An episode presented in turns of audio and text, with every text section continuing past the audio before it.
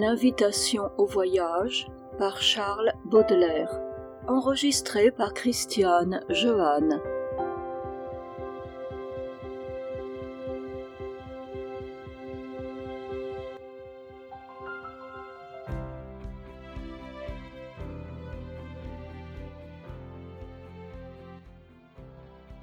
Mon enfant, ma sœur, songe à la douceur d'aller là-bas vivre ensemble. Aimer à loisir, aimer et mourir au pays qui te ressemble. Les soleils mouillés de ces ciels brouillés, pour mon esprit ont les charmes si mystérieux de tes traîtres yeux, brillant à travers leurs larmes. Là, tout n'est qu'ordre et beauté, luxe, calme et volupté. Des meubles luisants, polis par les ans, décoreraient notre chambre. Les plus rares fleurs mêlant leurs odeurs aux vagues senteurs de l'ambre, les riches plafonds, les miroirs profonds, la splendeur orientale, tout y parlerait à l'âme en secret sa douce langue natale. Là tout n'est qu'ordre et beauté, luxe, calme et volupté. Vois sur ces canaux dormir ces vaisseaux dont l'humeur est vagabonde. C'est pour assouvir ton moindre désir qu'ils viennent du bout du monde. Les soleils couchants revêtent les champs, les canaux, la ville entière d'hyacinthe et d'or le monde s'endort dans une chaude lumière.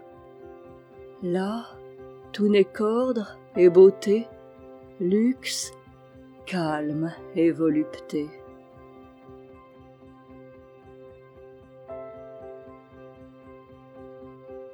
Ici se termine l'invitation au voyage de Charles Baudelaire.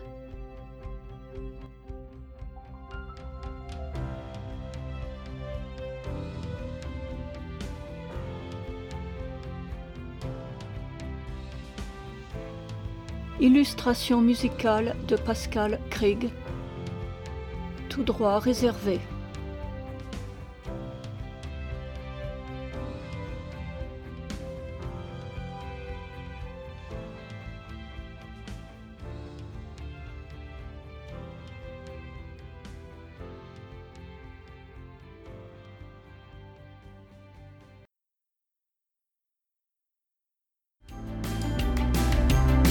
Radio Impact, la radio qui dit les vraies affaires, qui dénonce les conspirations.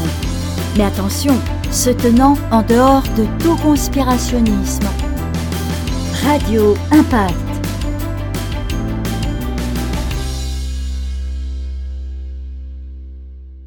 Lieu de l'égarement dans la dernière vidéo, mes amis, bien le, bien le bonjour. Je suis venu aujourd'hui pour m'excuser. Alors voilà, je m'excuse. Je m'excuse d'avoir, dans la dernière vidéo, blasphémé en quelque sorte. J'ai dit des choses...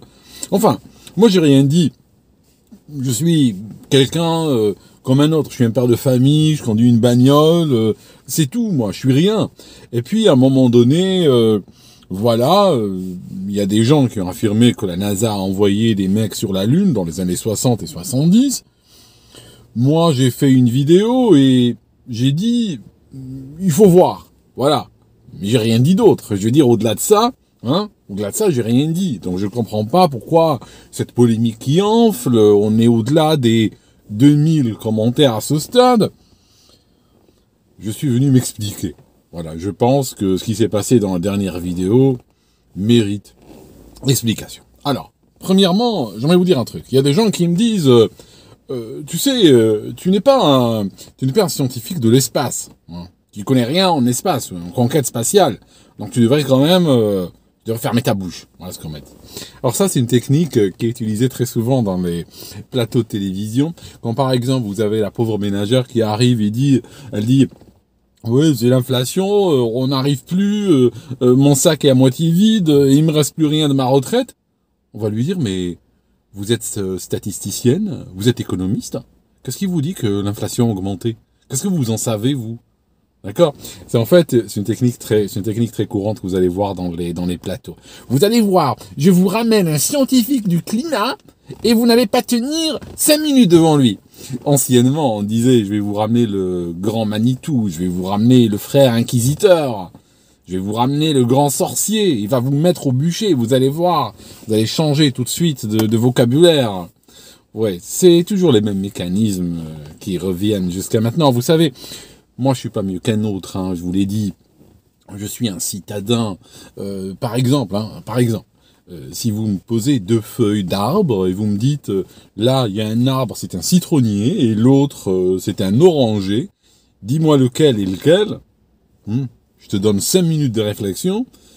Oh, je vous assure, j'ai une chance sur deux de me tromper. Hein. D'accord Donc, je suis pas mieux qu'un autre. J'ai pas fait des études vétérinaires, par exemple. Mais quand je vois un chien, je sais le reconnaître. Je sais aussi reconnaître le, mouton. Je sais aussi reconnaître euh, l'âne également. Mais il faut pas me demander au-delà de cela. Donc, n'ayant pas fait des études euh, spatiales, mais en même temps, quand je vois, je vois une histoire du genre Walt Disney, je sais la reconnaître, c'est tout. Voilà, j'avais fait d'autres. Euh, deuxième, deuxième. Il y a des gens, ça c'est un argument qui est revenu très très très souvent. Il y a des gens qui me disent, oui, mais attention, la, l'argument massu, l'argument le plus fort euh, qui nous permet de prouver que les Américains ont été sur la Lune, c'est que les Soviétiques n'ont rien dit. Tu vois hein Les Soviétiques, ils ont dit quoi les Soviétiques? Ils n'ont rien dit. Donc si les Soviétiques n'ont rien dit, c'est que les Américains ont été sur la Lune. Alors bon, j'ai, vous savez, moi je suis un petit peu limité. Hein, euh, voilà, je vous l'ai dit. Euh, si le Soviétique ne dit rien, c'est que l'Américain a été sur la Lune. Ouais, c'est, je sais pas, en termes de déduction, hein, juste comme ça, j'ai l'impression qu'il manque quand même quelques étapes entre les deux. Mais bon, je vais vous dire un truc. Moi, n'est-ce pas, euh, qu'on accuse de d'inculte, d'ignorant, de détraqué, tout ça. J'aimerais quand même vous dire un truc. Premièrement, premièrement, sur le plan purement épistémologique, on n'a pas le droit d'associer des paroles à celui qui ne dit rien. D'accord? Ça, c'est déjà, c'est déjà une base, je dirais une base fondamentale. Celui qui ne dit rien, on ne peut pas lui associer des paroles. Donc, les soviétiques ne disent rien, ça veut dire donc qu'ils ont dit que les Américains étaient sur la Lune. Bon, c'est un peu, vous voyez, c'est un petit peu léger comme argumentaire. Autre chose encore. Dans mon monde à moi, je reprends les termes de certains, de détraqués, de malades mentaux, tout ça. Je reprends leurs termes. Dans mon monde à moi, l'URSS n'est pas un pays qui peut servir de caution de caution morale à quoi que ce soit. Euh, j'aimerais quand même vous rappeler, mes amis, que c'est un pays euh, qui s'est fondé sur la sur la propagande, il avait des commissaires politiques, il y avait de la censure, il y avait des goulags. Euh, mes amis, reprenez-vous, j'ai envie de dire. Vous n'allez pas utiliser l'URSS comme caution pour, pour quelque chose. Que l'URSS ait dit que les Américains ont été sur la Lune, ou qu'elle aurait dit le contraire, ou qu'elle n'aurait rien dit du tout, c'est quand même pas un pays, c'est pas comme, c'est quand même pas une union, n'est-ce pas, euh, qui a un crédit quelconque chez les gens raisonnables. C'est tout. Donc, euh, vous me dites, oui, alors la NASA a été, sur la Lune, n'est-ce pas? Et puis, euh, comme preuve, euh, les Soviétiques n'ont rien dit. Waouh Je veux dire, une fois que vous avez commencé à consommer de la propagande, il y a plus de limite. Hein. Je vous dis un truc les soviétiques. Ils ont envoyé par exemple Gagarine dans l'espace, monsieur Gagarine. Premier homme dans l'espace. Enfin, premier homme dans l'espace, c'est pas complètement vrai peut-être. C'est-à-dire que il a été dit, hein, il a été théorisé, moi j'en sais rien, hein, vous savez, moi je suis pas mieux qu'un autre, hein. mais il a été théorisé que c'est le premier homme à être revenu de l'espace. Hein. Il y en a eu d'autres qui ont été envoyés dans l'espace, sauf que on les a lancés, on les a, les a jamais retrouvés, les mecs. Ils sont partis. Euh, après, on les écoutait. Euh, on les écoutait. Qui les écoutait? Les soviétiques, mais aussi les Américains, les grandes oreilles. Hein, tu vois, ils se passaient comme ça l'écouteur. Regarde le mec le, mec est parti dans, dans l'espace et il va jamais revenir. Tu vois le truc. D'ailleurs, comment se passaient la plupart des missions soviétiques? Elles étaient en général couvertes de secrets et ils ne disaient pas, euh, les Américains, eux, ils ont le sens du spectacle, euh, reconnaissons-le, ils ont le sens du spectacle. D'ailleurs, sens du spectacle, très important hein, pour la suite des missions Apollo. Mais en tout cas, les Soviétiques, eux, ils font tout en secret. Il n'y a rien comme ça. Genre, genre, ils jouent au poker. Attends, attends, attends, je dois, je dois faire une tête de soviétique. Il faut juste l'uniforme avec beaucoup de breloques. c'est très dur, très dur de faire une tête de soviétique. En tout cas, eux, ils disent rien du tout. Et soudainement, ils t'annoncent, comme ça, le lendemain, euh, oui, hier, euh, euh, Gagarin a été euh, dans l'espace. Il est revenu on t'annonce des choses après coup. Pourquoi Parce que tout simplement, si ça se casse la gueule, c'est silence radio. Euh, en plus, euh, eux, en termes de, en termes de casse-gueulerie, ils ont déjà, ils ont déjà commis pas mal de dégâts. Deuxièmement, l'histoire de Gagarine sur l'espace, ils ont menti. Ça a été même prouvé plus, tard. C'est-à-dire que Gagarine, normalement, hein, je prends la théorie officielle, devait atterrir dans sa capsule. Sauf qu'il n'a pas atterri dans sa capsule, il s'est éjecté à 23 000 pieds. De sorte qu'il est tombé tout seul sans la capsule. Alors comme ils avaient peur que son, exploit, n'est-ce pas, ne soit pas reconnu, ils ont menti sur les modalités de l'atterrissage. Donc les modalités de l'atterrissage, telles communiquées, étaient fausses. Et par la suite, ils ont, quand ils ont été exposés, bon, ils ont corrigé, ils ont dit on a menti, mais c'était pour la bonne cause. Imagine tu travailles, juste comme ça entre nous, tu travailles dans une mairie comme ça, ou, une préfecture, il y a un type qui arrive pour déposer un dossier pour un passeport. Donc il pose le dossier comme ça, tu regardes l'extrait de naissance, c'est un, un faux, c'est un faux grossier. Tu découvres que l'extrait de naissance est faux tu le confrontes. Il va dire, d'accord, pardon, l'extrait de naissance est faux, mais le reste est vrai. Qu'est-ce qu'il dit que le reste est vrai? Une fois qu'ils ont menti sur un truc, ils ont menti sur l'atterrissage de Gagarine. Mais peut-être qu'ils ont menti sur le décollage de Gagarine aussi. Hein, parce que Gagarine, euh, finalement, euh, est-ce qu'il était vraiment dans l'espace? Mais qui sait hein, On n'a que leurs paroles. D'accord? Donc, ce que je cherche à dire, je cherche pas à minimiser les exploits des soviétiques. Ils ont eu des exploits. Ils ont fait beaucoup de choses dans l'espace. Mais ils ont tué beaucoup de monde, ils ont eu de gros échecs aussi. Et une partie de leur exploit était probablement vrai, d'autres étaient complètement des fakes, d'autres étaient probablement partiellement vrais, mais probablement ils ont rajouté par-dessus, c'est un petit peu comme le pêcheur qui va pêcher, il attraper un poisson comme ça. Alors oui, il a vraiment été pêché, oui, il a vraiment jeté la ligne. Et maintenant le poisson, peut-être qu'il a attrapé un petit poisson, mais pas comme ça. D'accord? Donc les soviétiques mentaient également à leur peuple. Et certains de leurs, cosmonautes étaient considérés comme des divinités sur place. Euh, leur, gueule était sur des timbres, euh, sur des affiches, sur la propagande du parti, passaient à la télé, on donnait des cartes postales aux élèves à l'école. Je veux dire, ils étaient béatifiés littéralement. Peut-être même ils ont connu une forme d'apothéose. C'était même plus des saints, mais des divinités. Donc, tout ça, sous le regard des Américains. Donc les Américains avaient assez de dossiers sur les Soviétiques pour que les Soviétiques s'écrasent, c'est tout. Ils ont été, les deux nations, d'ailleurs très souvent, ont été comme ça. Très très très très souvent, c'est beaucoup de choses. C'est tu parles, je parle. Donc les deux mystifient leur peuple, mystifient le monde. Alors quand il s'agit, si, l'un peut flinguer l'autre sans vraiment, euh, sans vraiment recevoir quoi que ce soit en retour, ça va. Mais l'URSS, était extrêmement mal placé d'aller accuser les Américains de propagande, parce que les Américains avaient les moyens de, répliquer sur ce, sur ce thème aussi. D'accord? Voilà, c'est tout. C'est pour ça que les Soviétiques n'ont rien dit. Voilà, ça, c'est le, ça, c'est la première histoire. Deuxièmement, si on regarde les, les papas du, programme spatial américain, on va faire, on va faire très court. Regardez, là, j'ai une, j'ai une photo. Ce gars-là, c'est Heinz Haber. Ce gars, c'est Monsieur von Braun. Ces gars-là, c'était des nazis, n'est-ce pas, qui ont été sauvés par le programme Paperclip. Tout simplement, euh, à la fin de la Deuxième Guerre mondiale, il y a eu un programme qui s'appelait Paperclip, qui d'ailleurs, je crois, ne me citez pas, je ne me rappelle plus la date exacte, mais il a continué probablement pendant 20 ou 30 ans. Il a dû être arrêté, Paperclip, peut-être dans les années 70, voire 80. Qu'est-ce qu'il faisait? Il sauvait les scientifiques euh, nazis, et puis il les ramenait aux États-Unis, ils étaient naturalisés, et puis travailler pour euh, l'armée américaine et pour l'État américain. Donc parmi les, les, les, euh, les gars qui ont été sauvés et qui ont participé par la suite, qui étaient au cœur du programme Apollo, on a par exemple monsieur, attendez, je vous montre son nom, monsieur Hubertus Strughold. Hubertus Strughold. D'accord Vous regardez bien.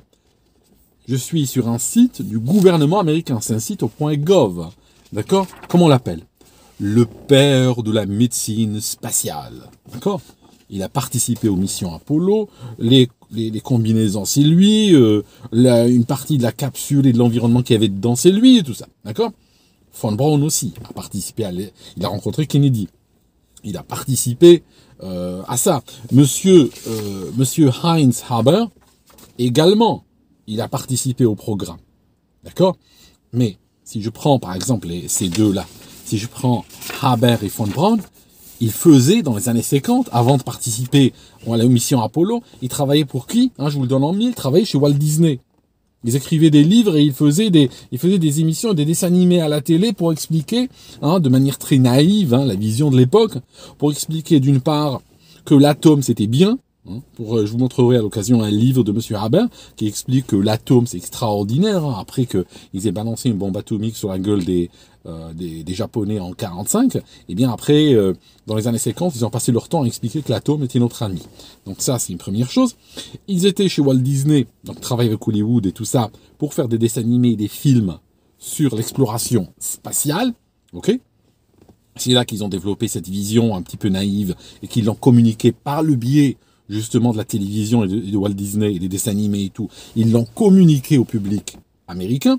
Et ça a fini même par arrivé jusqu'à la tête de l'État, arrivé à Kennedy au début des années 60. Monsieur euh, le père de la médecine spatiale, Monsieur Strugold, euh, un gars super bien. Hein, ça, j'ai sa photo durant les années 40. Euh, ok, ça c'est sa photo avec cet uniforme là. Hein, et il n'était pas à 16. Mais par contre, j'ai un communiqué ou un article de la de l'agence télégraphique juive, d'accord, l'agence télégraphique juive, qui dit que une librairie de l'Air Force, de l'US Air Force, a dû changer son nom parce que voilà euh, le nom, hein, elle s'appelait la librairie Hubertus Strugold, eh bien c'était un nazi qui a participé à commettre des atrocités sur des gens. C'était un sadique qui torturait des gens, il les soumettait justement à des, à des conditions extrêmes, parfois même pouvant causer leur mort, les disséquer par la suite pour voir un petit peu les effets sur eux de certains nombres de, conditions extrêmes auxquelles ils soumettaient des prisonniers.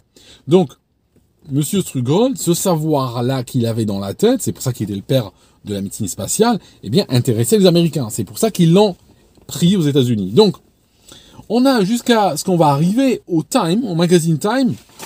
D'accord, ça c'est Monsieur von Braun. D'accord, et regardez le titre. Regardez le titre. La science la science nazie qui a alimenté euh, l'émission Apollo 11 et l'atterrissage sur la Lune. D'accord? Bon, j'ai envie de vous dire que vos amis sont top. Donc, voilà ce qu'on a. On a de l'admission même des Américains. On a un groupe de nazis qui ont été secourus, c'était du gibier de potence initialement. Ils ont été sauvés n'est-ce pas? Remarquez au passage, remarquez au passage la moralité, le niveau de moralité du, de, de, l'establishment américain. Si je n'ose pas imaginer ce qui serait passé si c'était les Russes qui avaient fait un programme pareil, je n'ose pas imaginer ce qu'on aurait écrit, ce qu'on aurait publié. Mais que les Américains aillent chez les nazis, dire celui-là c'est un bon, celui-là c'est un mauvais. Le mauvais, c'est celui qui nous sert à rien. Bon, il n'y a, rien à, y a rien à gratter. Celui-là, on va le juger à Nuremberg. Et celui-là, c'est un nazi qui, connaît des choses intéressantes, qui peut faire avancer notre industrie, notre complexe militaro-industriel et tout ça. Celui-là, on le ramène, c'est un nazi bien, tient un passeport américain et personne ne le touche. Vous voyez Je vous laisse euh, juger justement de cette partie-là. En tout cas,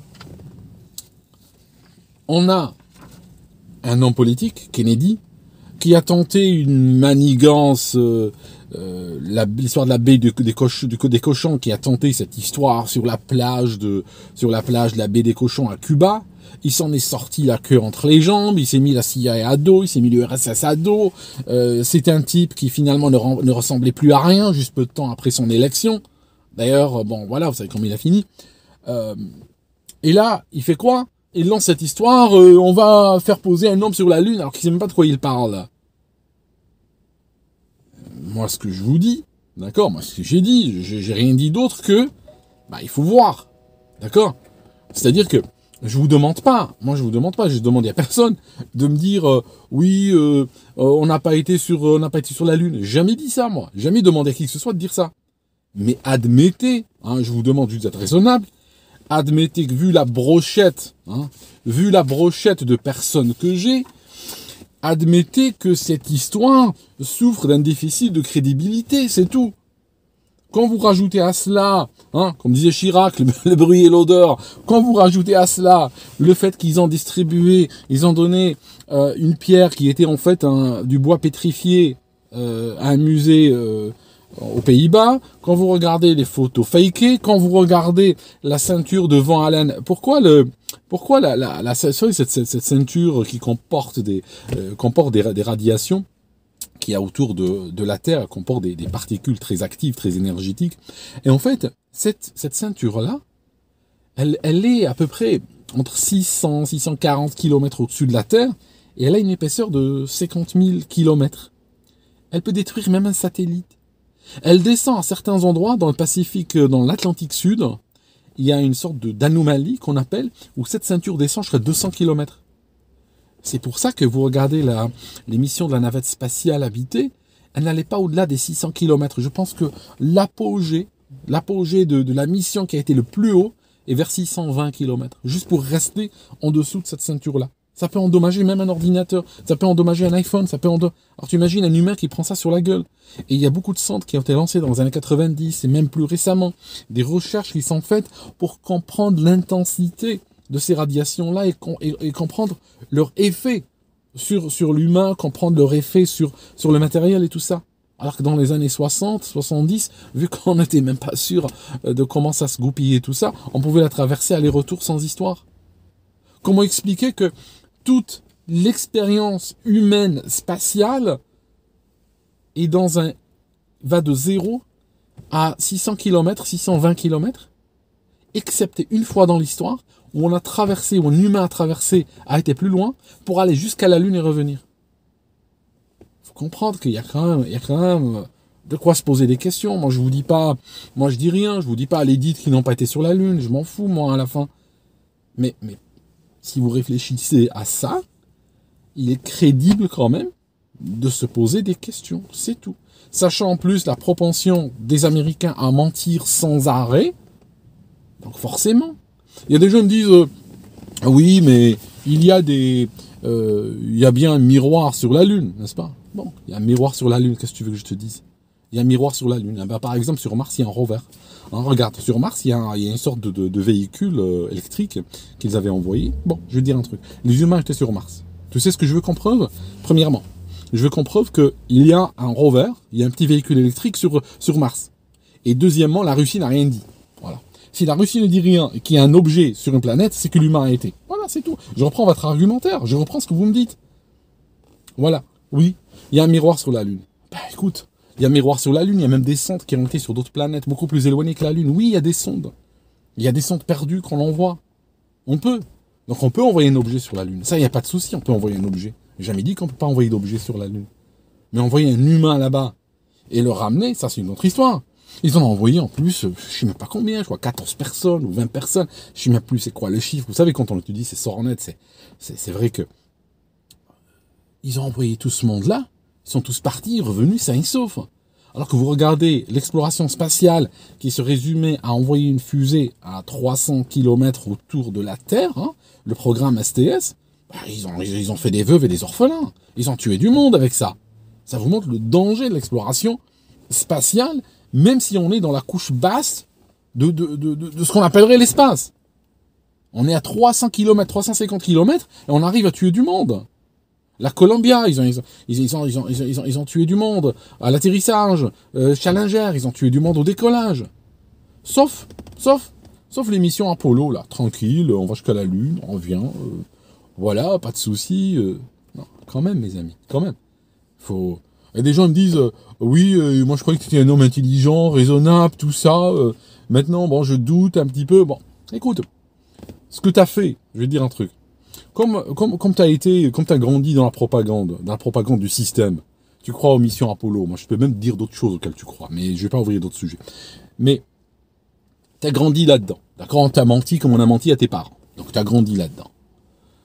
Tu as pris une histoire fondée par des politiques américains, une agence à quatre lettres, euh, un groupe de nazis sauvés de la potence et garantie par le silence de l'Union soviétique tu as pris cette histoire-là, hein, euh, je te laisse toi-même juger de la fragilité de l'histoire, tu l'as prise comme une sorte d'étalon. Hein, on devrait la déposer à Sèvres, cette histoire. C'est l'étalon, le maître étalon.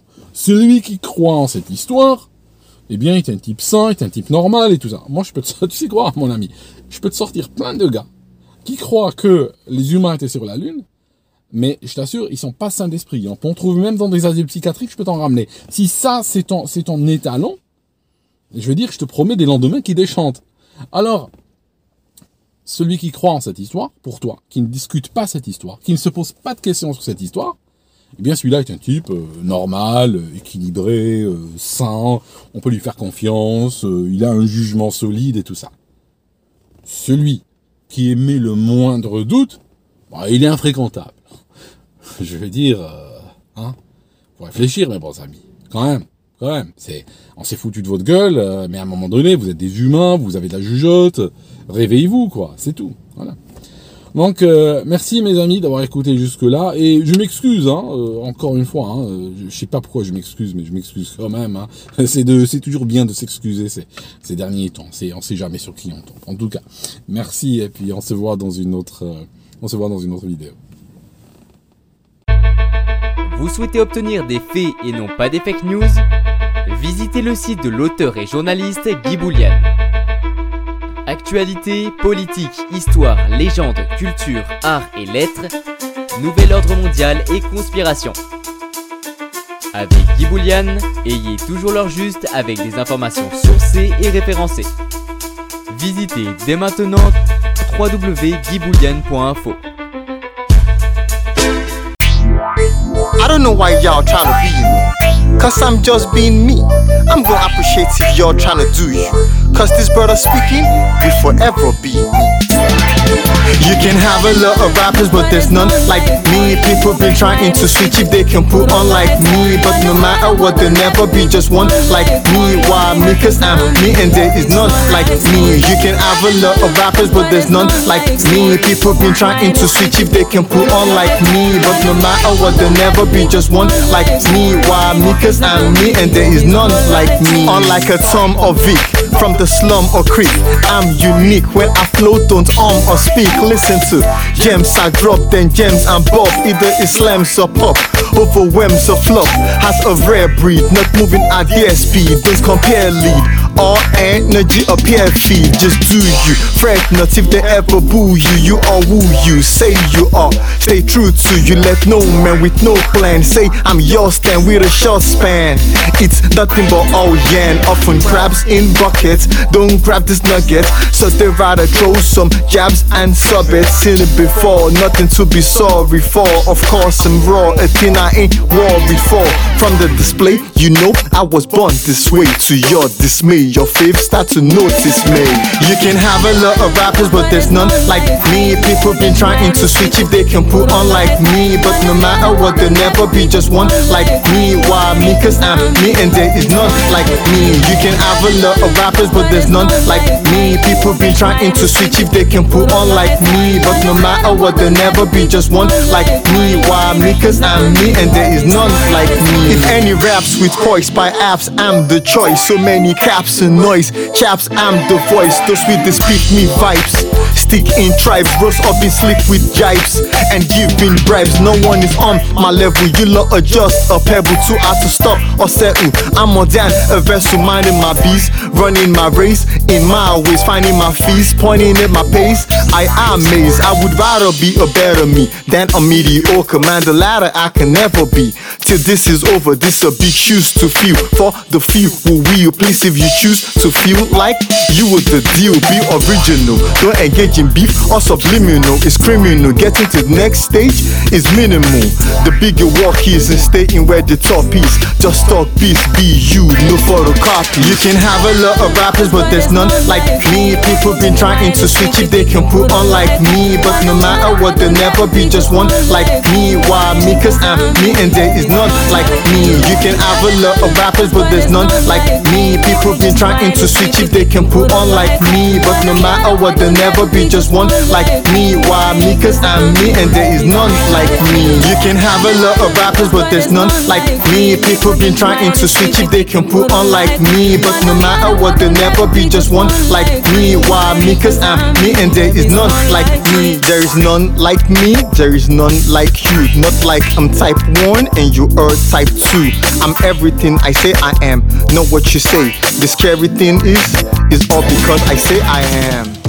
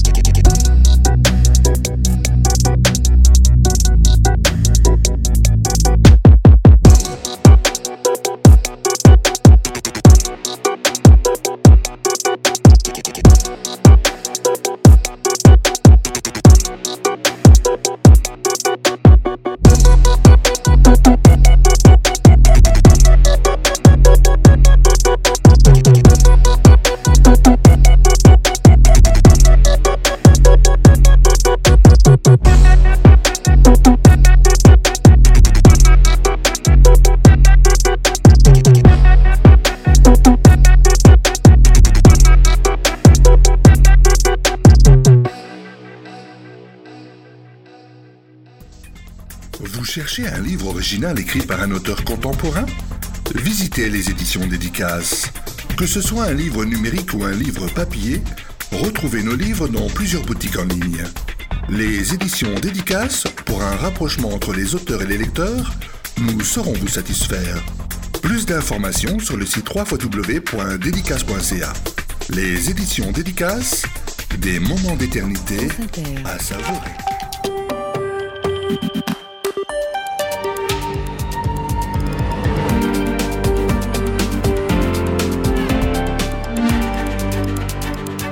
Et bonjour à tous. Avant les années 2000, beaucoup d'enfants nés à l'étranger ont été adoptés en France. Depuis, cela drastiquement diminué, mais ils sont nombreux, désormais adultes, à vouloir savoir où ils sont nés et qui étaient leurs parents. Bonjour Laetitia Chérel. Bonjour Jacques. Vous avez-vous découvert que cela a favorisé l'émergence d'un nouveau marché, un business de la recherche des origines en quelque sorte, qui donne lieu à des dérives, des pseudo-détectives profitent souvent de la vulnérabilité de ces personnes pour leur soutien de l'argent. Secret d'info Jacques Monin sur France Inter.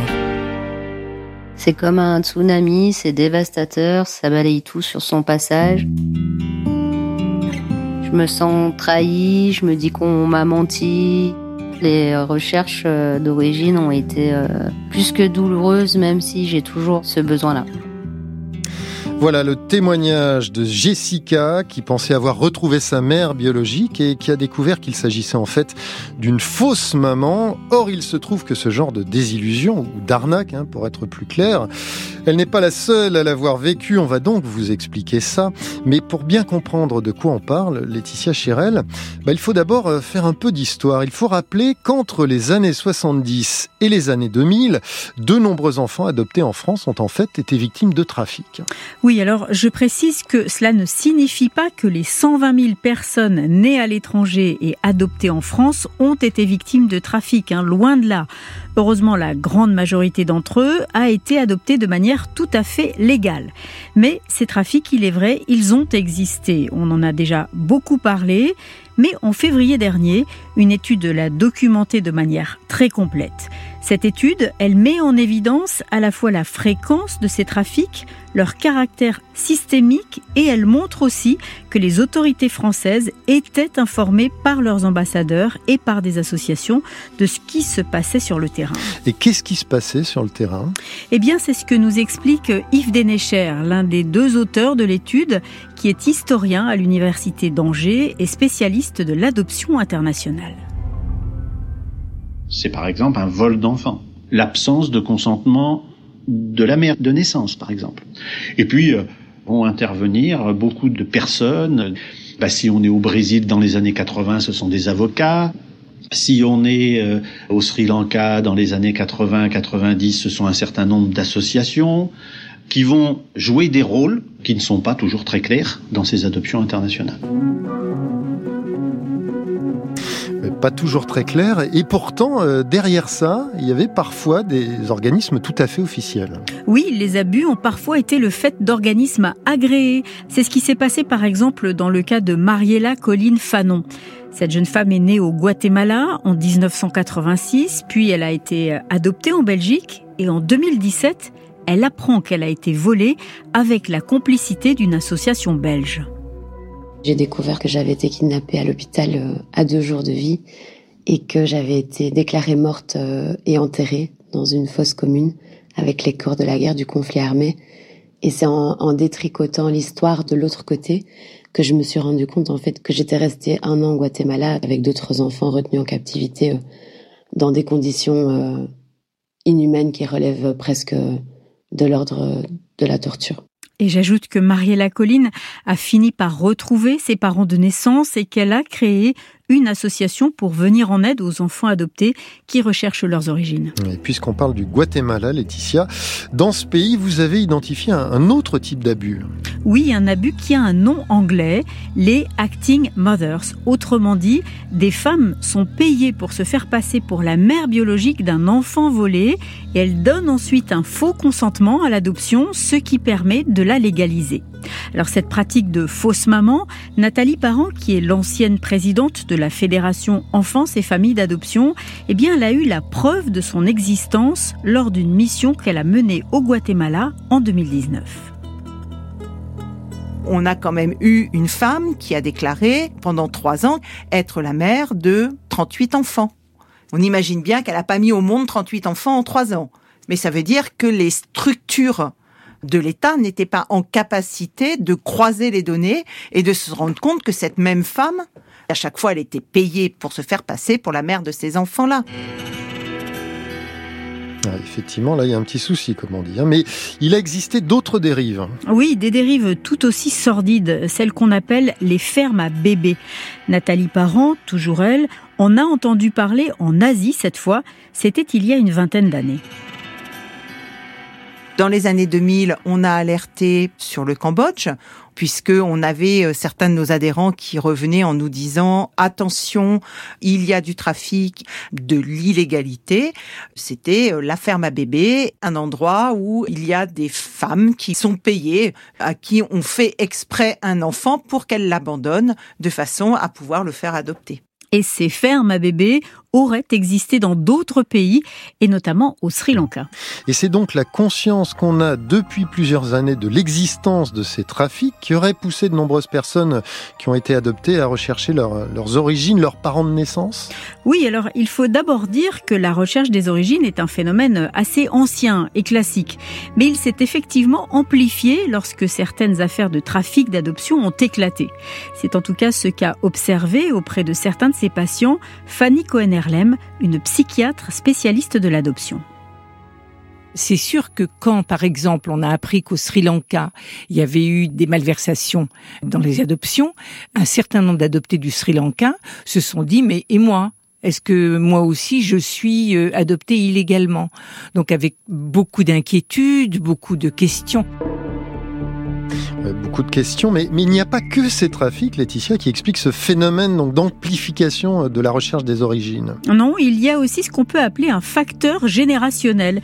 Il faut savoir qu'en France, il y a eu un boom des adoptions avec un pic il y a une vingtaine d'années 4 à 5 000 enfants par an étaient alors adoptés à l'étranger.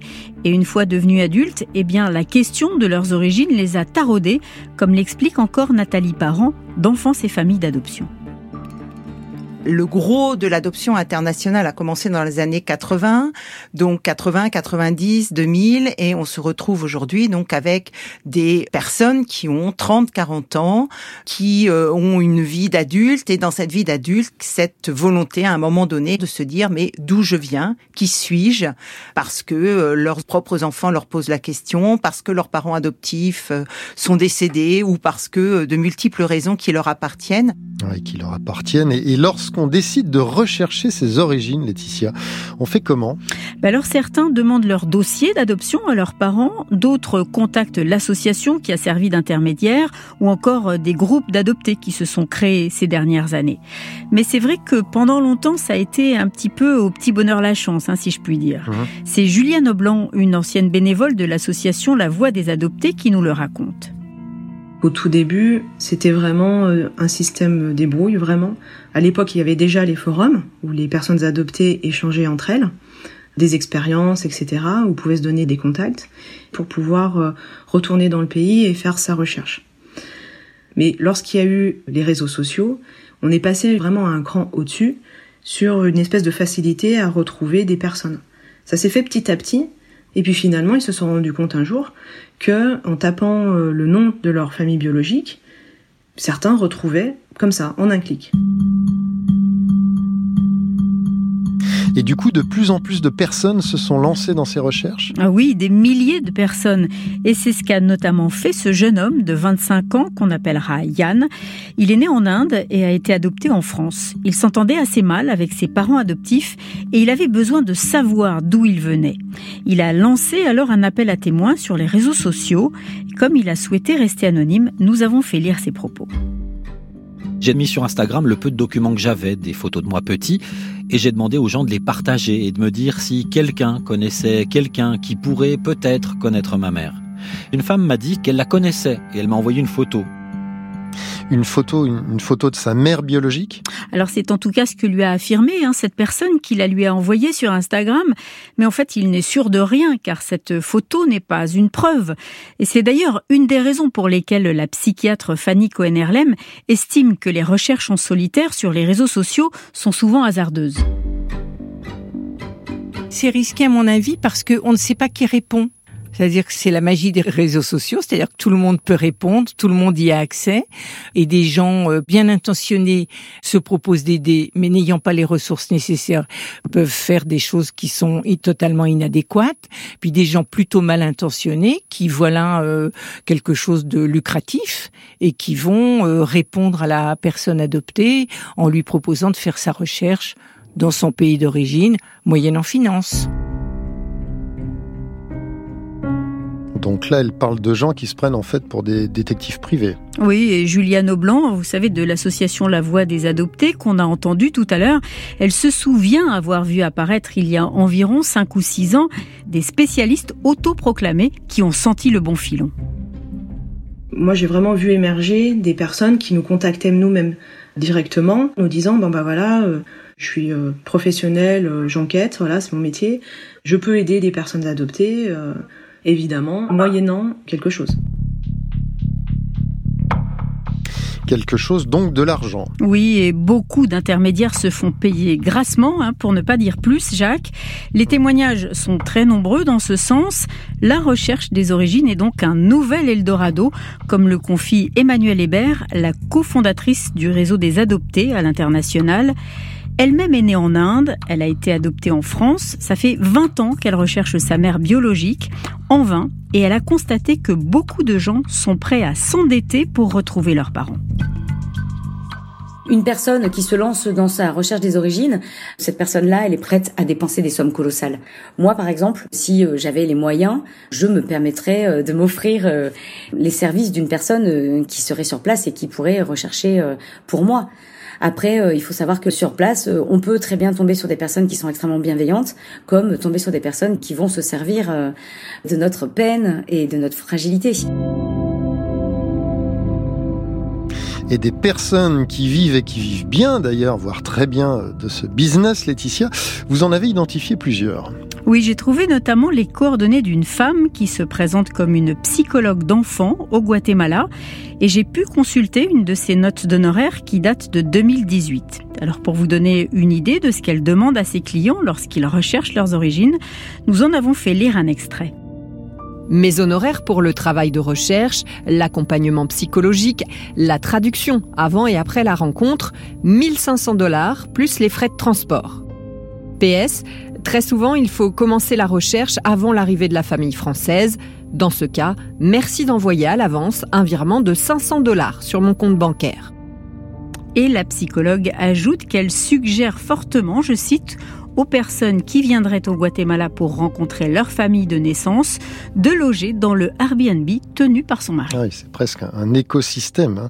Et pour voir en tout cas si elle était sérieuse, cette personne, euh, pour voir si son travail était euh, efficace, vous l'avez contactée. Oui, je me suis donc construit une légende, comme on dit, et je me suis fait passer pour une guatémaltèque adoptée en France qui recherche sa famille de naissance. Je lui ai donc envoyé de faux papiers avec une fausse date de naissance, un faux nom de mère, etc. Et donc? Eh bien, elle m'a répondu pour me dire que mes papiers étaient faux, ce qui est très courant pour les personnes adoptées au Guatemala. Ce qui était vrai, du coup. hein. Oui, mais le plus surprenant, c'est qu'elle m'a aussi affirmé que mon père était mort. Ah oui, effectivement, là, c'est plus embêtant. hein. Oui, parce que mon père n'a jamais existé puisque je n'ai pas été adoptée et que je n'ai même pas mis son nom sur les papiers. Ouais, mais vous avez trouvé encore plus surprenant. Ah Oui, beaucoup de Français font appel à des détectives. C'est le cas de Yann, le jeune homme qu'on a entendu tout à l'heure et qui avait reçu une photo de sa mère supposée sur Instagram. Alors pour savoir s'il s'agissait vraiment de sa mère, il a contacté un cabinet spécialisé, mais il a vite déchanté. C'était une arnaque totale. Le cabinet de détectives facturait 180 euros par mail. Ils ont dû en envoyer 4 en 3 mois. Ils n'arrivaient même pas à m'expliquer ce que disait leur contact en Inde.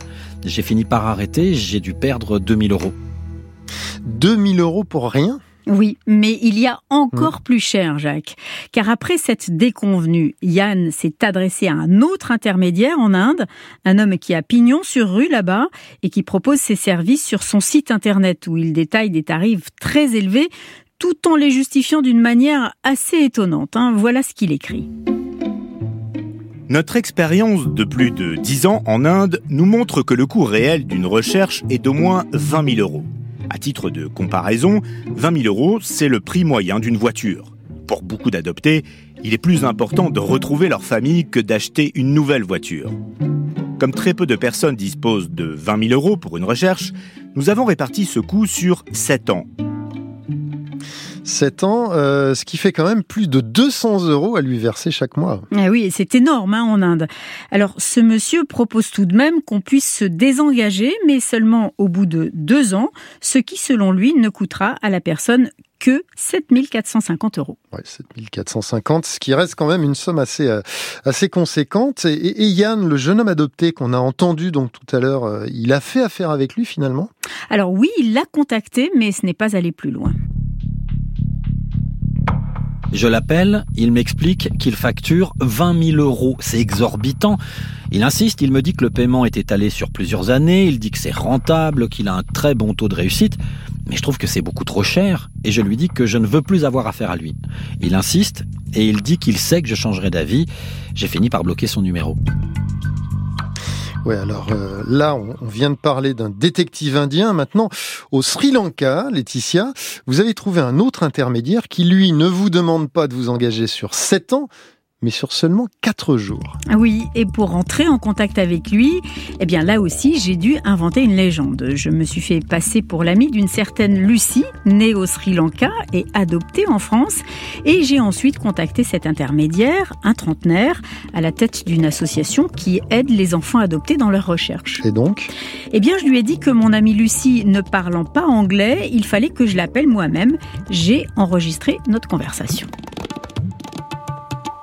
Hello? Yes, hello. Bonjour, c'est Bernadette, la collègue de Lucie. Lucie. Oh yeah. Like few days ago, she contacted me. Ah oui, elle m'a appelé il y a deux jours pour me dire qu'elle cherchait sa mère biologique. So of course I can help Et her. bien sûr, je peux l'aider. Je vais vous how expliquer comment, going, what quel kind service of on propose. J'ai trouvé many beaucoup de mères d'enfants adoptés, Combien? Around 60. environ 60, 60 Yes.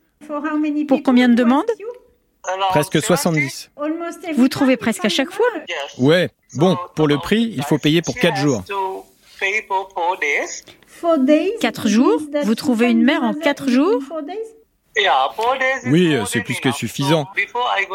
Donc avant que je commence, il faut me payer pour 4 jours, plus l'essence et l'hôtel, plus les repas et les chauffeurs. Donc au total, ça fait 540 euros. So the total for four days will cost her 540 euros. And I keep Et je tiens votre ami au courant chaque jour de ce que je is fais, d'où j'en suis. Et si je trouve sa mère, je fais une vidéo où and je lui envoie des photos. Ouais, sacrément bon le monsieur. hein. Et qu'est-ce qui s'est passé donc ensuite? Eh bien, je suis pas allée plus loin hein, après cette conversation. Hum, On comprend, mais vous avez quand même trouvé une personne qui, elle, a eu recours à ces services. Oui, elle s'appelle Jessica. Elle a 40 ans, elle est née au Sri Lanka et elle a été adoptée en France. En 2017, elle apprend l'existence d'un trafic d'enfants au Sri Lanka. Pile dans les années où elle était adoptée. C'est un coup très dur pour elle. Elle veut donc aller vérifier sur place si elle a fait partie de ce trafic. Et c'était le cas? Alors attendez, hein, Jacques, vous allez voir. Mmh. Jessica contacte cet intermédiaire qu'on vient d'entendre et qui s'engage à trouver sa mère en quatre jours. Mmh. Elle lui envoie alors son dossier d'adoption et l'intermédiaire tient ses délais.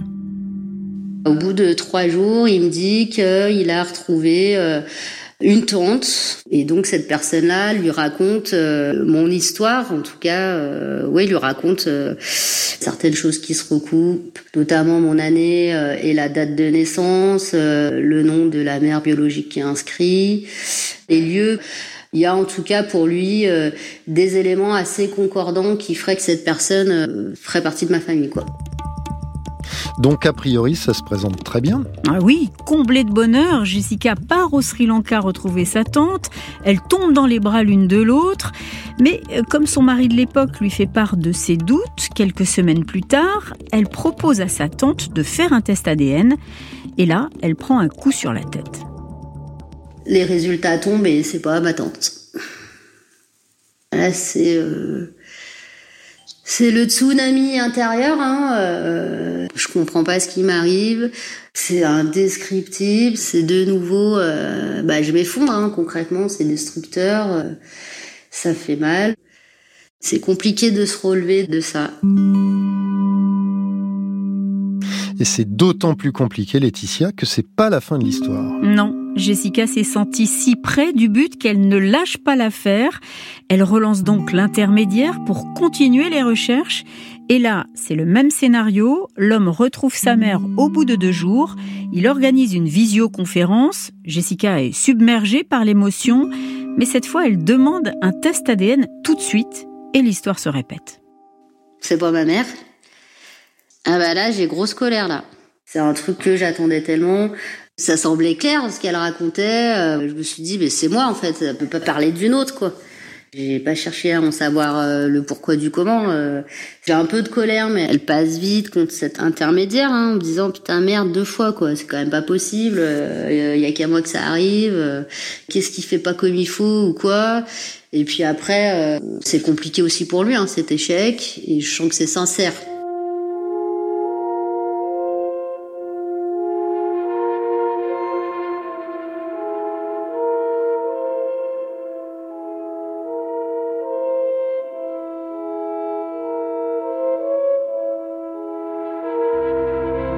France Inter, Secret d'info, Jacques Monin. Bien, alors on a vu que des pseudo-détectives euh, pratiquent des tarifs parfois très élevés, que derrière leurs promesses, il y a aussi souvent de lourdes déconvenues, Laetitia Chérel. Maintenant, on va voir que parmi ces intermédiaires, eh bien, il y a en fait euh, toutes sortes de profils. Oui, et pour le comprendre, Jacques, je vous ramène au Guatemala, parce que là-bas, on retrouve comme intermédiaires des personnes qui, pour certaines, ont elles-mêmes organisé des trafics d'adoption qui ont lieu il y a une trentaine d'années. C'est-à-dire Écoutez Nathalie Parent, l'ancienne présidente de la Fédération Enfance et Familles d'Adoption. Elle a découvert ça lors d'une mission qu'elle a effectuée là-bas en 2019 on ne nous a pas caché qu'il y avait euh, des agences tenues par les anciens avocats, notaires, intermédiaires d'adoption qui avaient créé euh, des agences de recherche d'origine et qui se faisaient premièrement payer euh, relativement cher et s'ils ne trouvaient pas la famille biologique, bah, ils la créaient de toutes pièces. Ça veut dire qu'on embauche une personne pour jouer la fausse mère biologique. Et derrière ça, il y a même parfois des associations. Oui, on l'a vu euh, notamment en Inde où est née euh, Aurélie. Elle a été adoptée en 1982 via une association française, Rayon de Soleil de l'enfant étranger. Ça a été l'une des plus grandes associations agréées pour l'adoption à l'international. Elle est visée aujourd'hui par une enquête judiciaire. Or, c'est la directrice d'un orphelinat qui trouvait des enfants pour cette association qu'Aurélie va contacter pour rechercher ses parents. Et alors? Elle part en Inde en 2008 avec son mari et sa fille, et sur place, cette femme lui apprend que sa mère est vivante et qu'elle peut la lui présenter dès le lendemain. tout se déroule à merveille. Je me dis waouh, fallait juste que je vienne en Inde, les portes se sont grandes ouvertes, c'était le moment. Enfin, j'y crois à fond, je suis sur un petit nuage, j'en dors pas la nuit parce que tellement c'est euh, c'est impressionnant, tellement je reçois d'informations.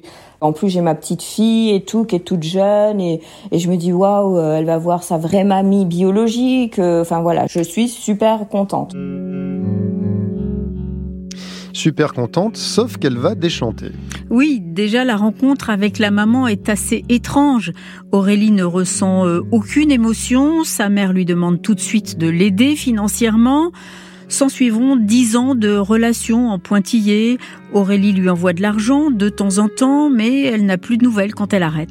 Et ça se termine comment?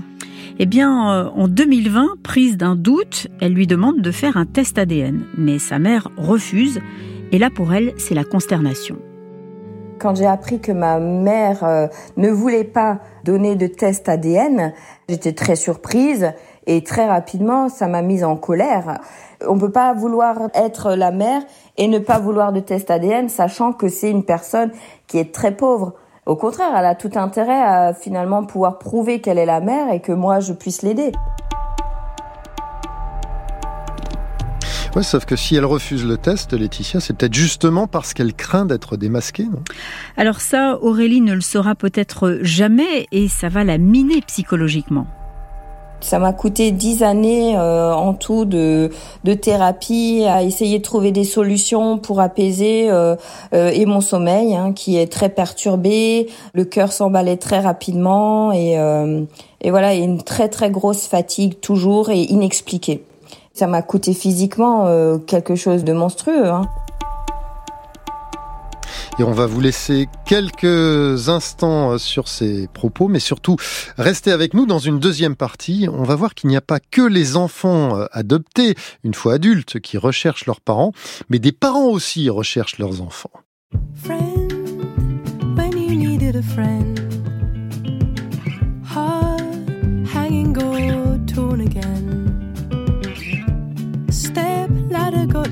again. Light bulb, life changing, found a friend. Shove, shovel the bones away.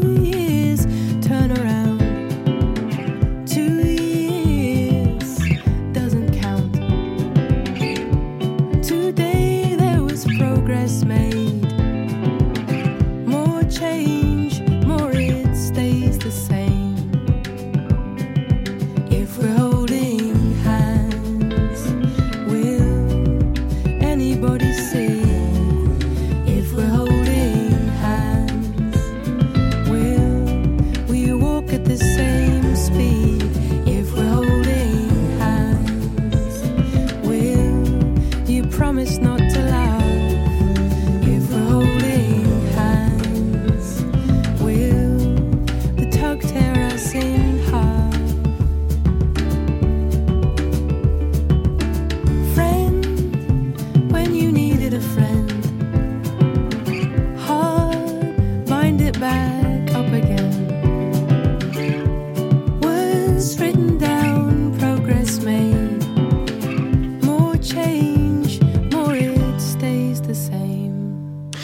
chanson tout en délicatesse, ça s'appelle More Change et c'est extrait du dernier album de This is the Kit, porté par la chanteuse et musicienne britannique, désormais euh, aussi parisienne d'ailleurs, qui s'appelle Kate Stables.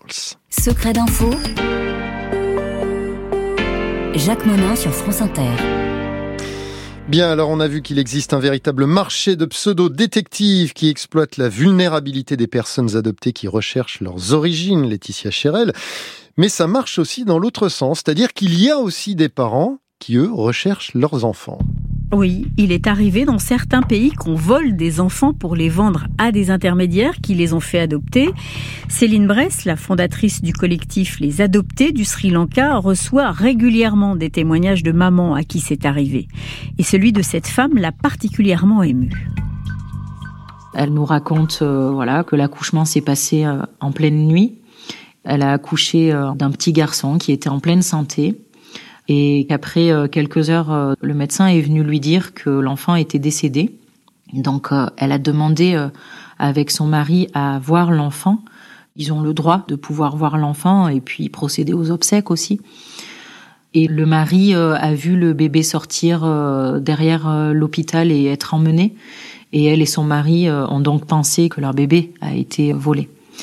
Donc aujourd'hui, elle recherche euh, toujours son enfant, comme des centaines de mamans qui cherchent euh, depuis 30-40 euh, ans leur enfant.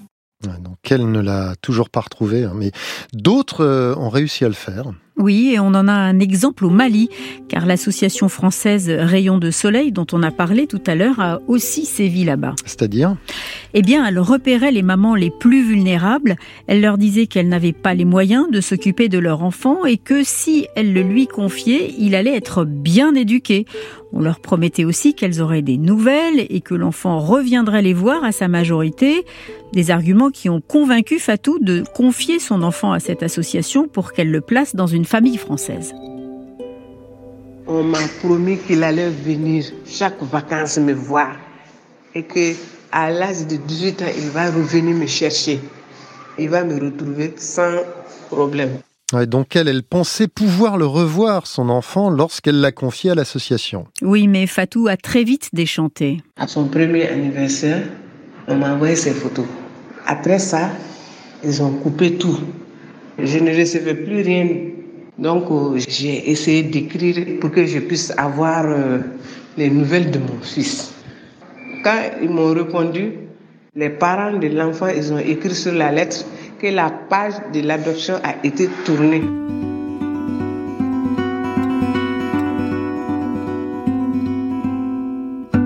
Autrement dit, on lui explique qu'on veut couper tout lien désormais entre elle et son enfant. C'est ça. Alors euh, Fatou, désespéré, essaye de contacter l'association, mais la branche malienne a fermé, lui dit-on.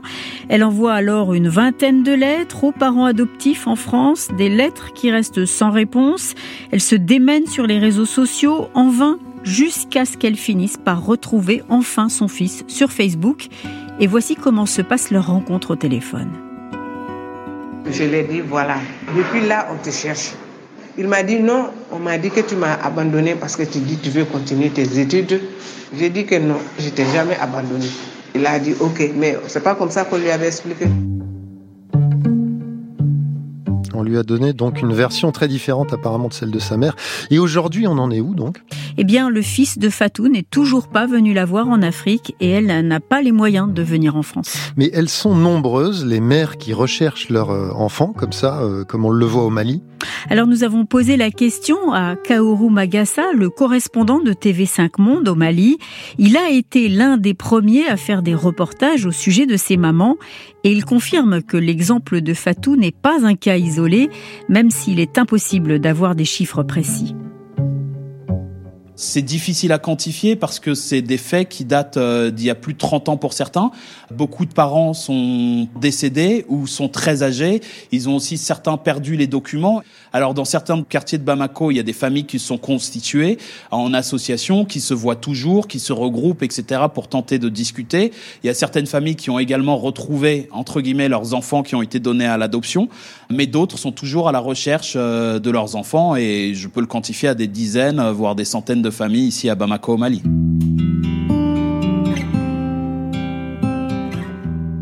ce qui fait effectivement beaucoup de, de, familles.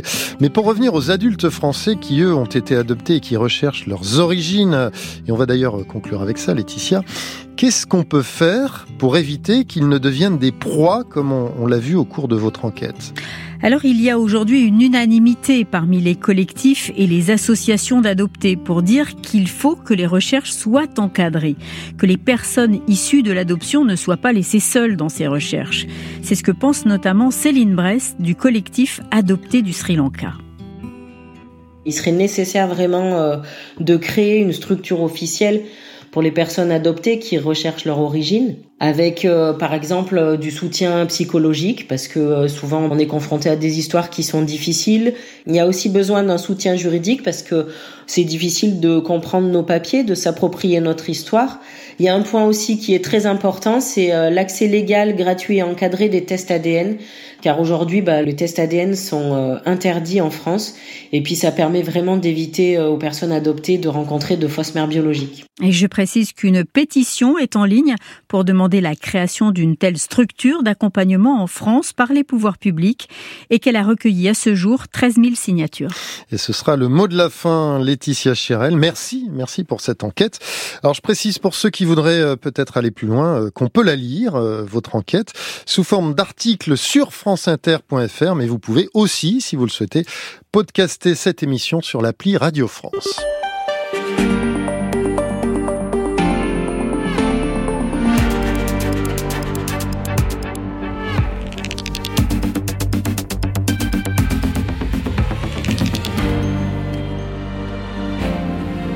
Secret d'info, c'est terminé pour aujourd'hui. Cette émission été préparée par Mélissa Fouz, c'était réalisé par Christophe Imbert. C'est Jean-Baptiste Audibert qui a choisi la musique. Et à la technique, il y avait Guillaume Ficheux. Je vous souhaite un excellent week-end et je vous dis à samedi prochain.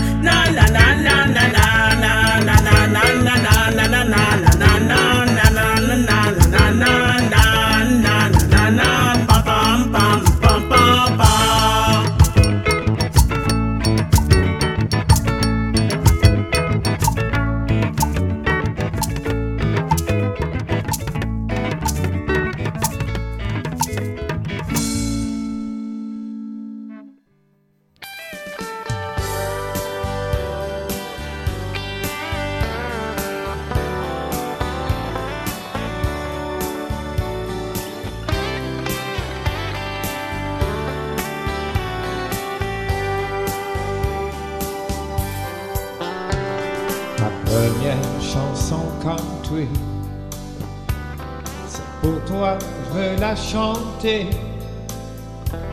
Pour toi qui partage ma vie, toi mon soleil d'été. Lorsqu'on s'est rencontrés, tu avais le cœur brisé. Dans mes bras, je t'ai réconforté, mon amour. Au fil du temps, devenu amant, pour ne plus jamais se quitter, ensemble on a foncé dans les durs moments on a continué. On a trouvé notre complicité ensemble.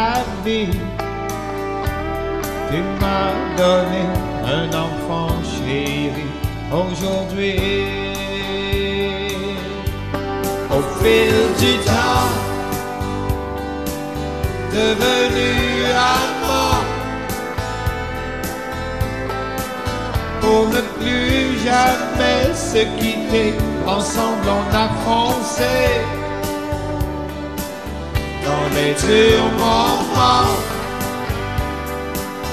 On a continué, on a trouvé notre complicité ensemble on a trouvé notre complicité ensemble.